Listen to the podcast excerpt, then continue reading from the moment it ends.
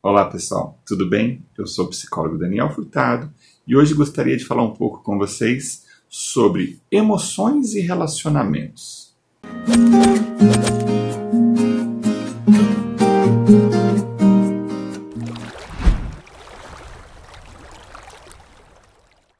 Você já percebeu que algumas vezes as suas emoções, seu estado emocional não está muito legal em função de algum conflito interpessoal que você teve?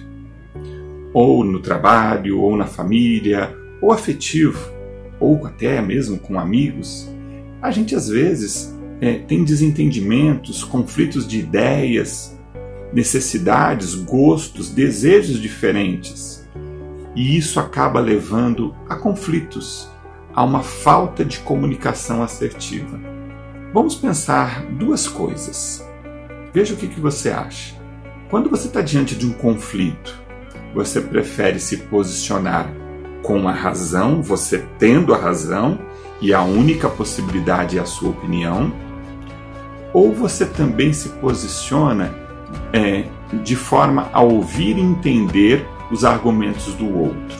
Normalmente, quando nós nos posicionamos baseados somente em nossa razão, a tendência é haver algum tipo de conflito, porque a outra pessoa não se sentiu participando do diálogo, da construção de argumentos, e aí fica apenas uma opinião como sendo válida.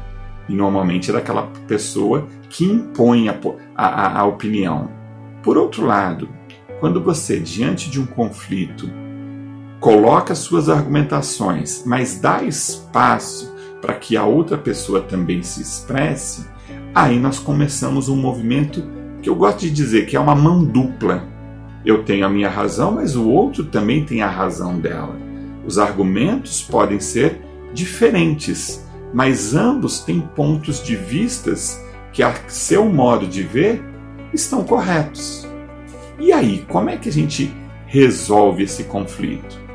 Com muito diálogo, com muita conversa, com muita vontade de fazer a, a coisa funcionar, a relação funcionar. Gosto muito da palavra disposição. Quem está disposto ouve, entende, compreende o ponto de vista do outro, não como não de forma a perder a sua razão, mas primeiro entender o outro, qual é o ângulo de visão, quais são os argumentos, né? Será que aquilo que ele está falando não tem um, um, uma, uma verdade também que precisa ser, que merece ser ouvida? Por outro lado, quando você faz isso, né, quando você ouve o outro genuinamente, a tendência é que o outro também queira te ouvir. E aí, nessa comunicação de mão dupla, nós temos a possibilidade de uma comunicação assertiva, onde nós entramos não para vencer a, a, o, o jogo da comunicação, não para apenas ter razão, mas para ter uma compreensão total do problema e encontrarmos um caminho comum que seja bom para quem estiver envolvido ali no conflito.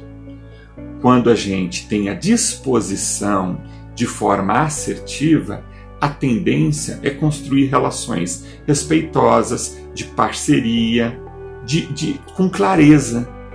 Agora, se você estiver focado a valer só o que você diz e só você tiver ter razão, provavelmente essa conversa ela não vai ser ouvida, ela não vai ser uma conversa que progride de maneira as duas pessoas ficarem bem satisfeitas.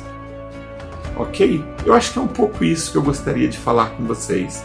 Precisamos abrir caminhos de comunicação para que assim possamos estabelecer melhores relações e, consequentemente, ter uma emoção, um sistema emocional mais equilibrado. A gente não fica triste, a gente não fica perdido, a gente não fica chateado, não fica com raiva.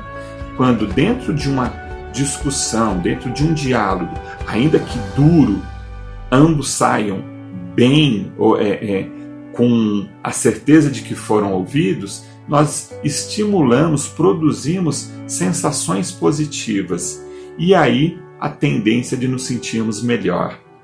Ok? Até a próxima, fiquem bem.